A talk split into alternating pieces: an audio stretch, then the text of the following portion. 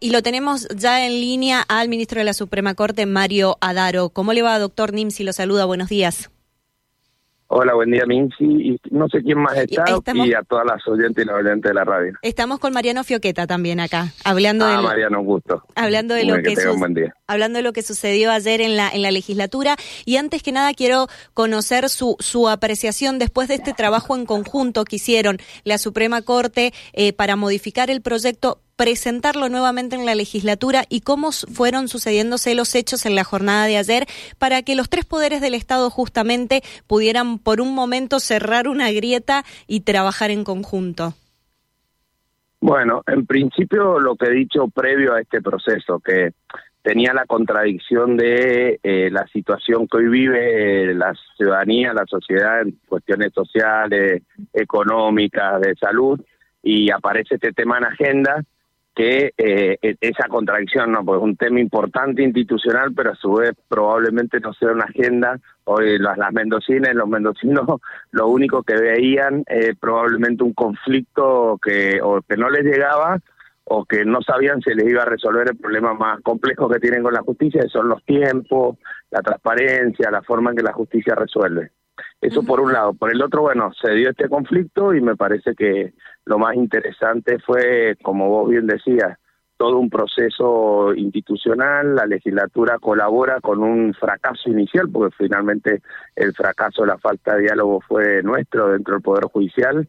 Eh, se presentó un proyecto que iba a tener un impacto importante y bueno, luego se dio a partir de, del rol de la legislatura la posibilidad que pudiéramos acordar un, un modelo de prueba para ver si si mejora esto que dijimos inicialmente, si podemos hacer una corte más eficiente, más transparente y que mejore el servicio de justicia. Y eso sucedió ayer a partir de un trabajo que tuvimos, yo en lo particular, obviamente cuando uno hace un trabajo de consenso y eso es lo que hay que ir aprendiendo, ¿no? Uno en un trabajo de consenso no, no sale el proyecto que uno piensa o que las distintas partes de un espacio piensan, sino algo hay que dejar para poder construir el proyecto posible. Yo en lo particular, por ejemplo, hubiera preferido presidencia rotativa, espacios de participación social o de otras magistradas y magistrados y no resolver un proyecto entre siete ministras o ministras de una corte. Pero bueno, entendíamos que el contexto que se había dado era uno y que había que salir con lo mejor posible y creo que, eso se logró y que fue importante.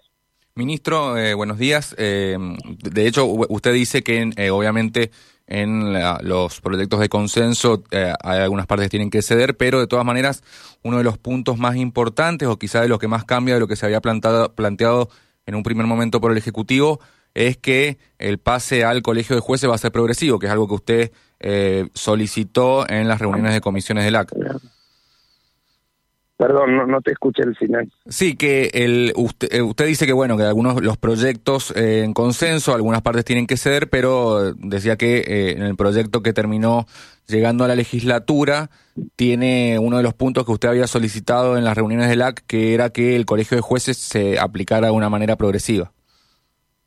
Claro, sí, pues nosotros lo que entendíamos es que los cambios más importantes necesitan evaluación y, entender el impacto, que aplicarlo de golpe en todo probablemente generara mayor perjuicio y a lo mejor esos perjuicios hicieran que, que uno después retrocediera en ese cambio. Entonces pretendimos hacer colegio de jueces para lo contencioso administrativo, para que se entienda, para la causa contra el Estado. Y ahí sí había un nivel de, selección entre, entre la ciudadanía, entre una sala y la otra, y era donde más complicación había, y, en el, y, y eso hacerlo durante un año y después probarlo para el resto de las materias que resuelve la Corte.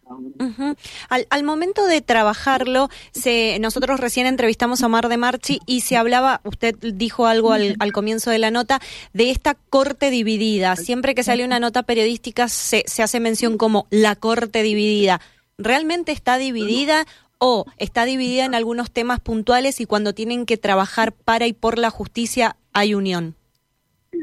Mire, propio de la democracia, ¿no? Las la, la diversas visiones que tienen las organizaciones democráticas. Creo que eso es normal y está bien. Imagínese una visión única eh, en distintos temas, sobre todo en justicia que necesita equilibrios, eh, todos los poderes en realidad, pero la justicia más. Después a la hora de poder resolver y hacer los cambios necesarios, eh, uno tiene que trabajar en conjunto. Nos pasó durante el periodo de COVID, donde tuvimos que resolver cómo podíamos seguir otorgando el servicio de justicia cuando estábamos todos aislados.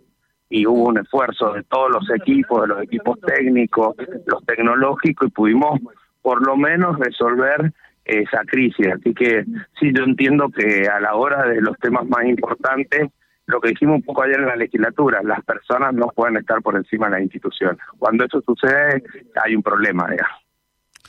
La situación que se dio en la legislatura... También déjeme reafirmar, perdón, el rol que tuvo la legislatura, no solo en el consenso, sino el rol, ayer lo reafirmamos un poco, que tuvo la mayoría que a pesar de que podría haber avanzado con el proyecto, no lo hizo, las minorías de la propia alianza gobernante y de la oposición que también resistieron y pudieron permitir cambios al proyecto y mejorarlo.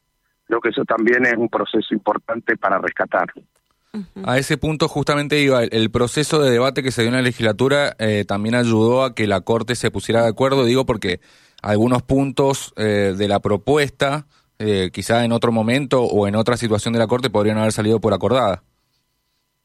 Y por eso, por eso me parece que eso fue importante volver a, rescatar como proceso más allá del buen impacto o no que pueda llegar a tener en el futuro la gestión en la Corte, como proceso de arrancar desde el disenso, que es normal, construir el consenso y posteriormente eh, alianzas para el cambio de, algún tema estratégico, como en este caso la justicia, me parece que, eh, que puede ser un proceso de aprendizaje mejor general para otras áreas, ¿no?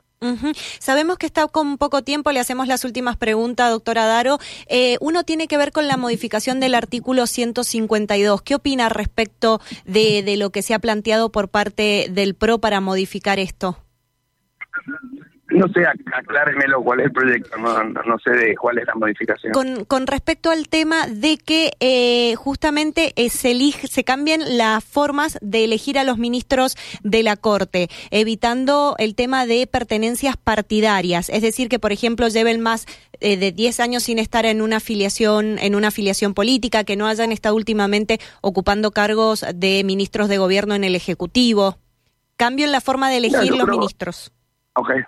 Yo creo que no solo en, los ministros, sino en general, el salto que ha habido desde el retorno a la democracia hasta ahora, pasar de la selección de jueces en forma directa a un consejo de la magistratura fue bueno, pero hoy los consejos de la magistratura han llegado a su techo. Hoy los poderes que se dan en el debate, los consejos, no están haciendo que se mejore la selección de juezas y jueces. Entonces, me parece que el debate es mucho más profundo que elegir solo ministros o ministras para la Corte, sino todo un debate en general de cómo la sociedad elige a sus juezas y jueces.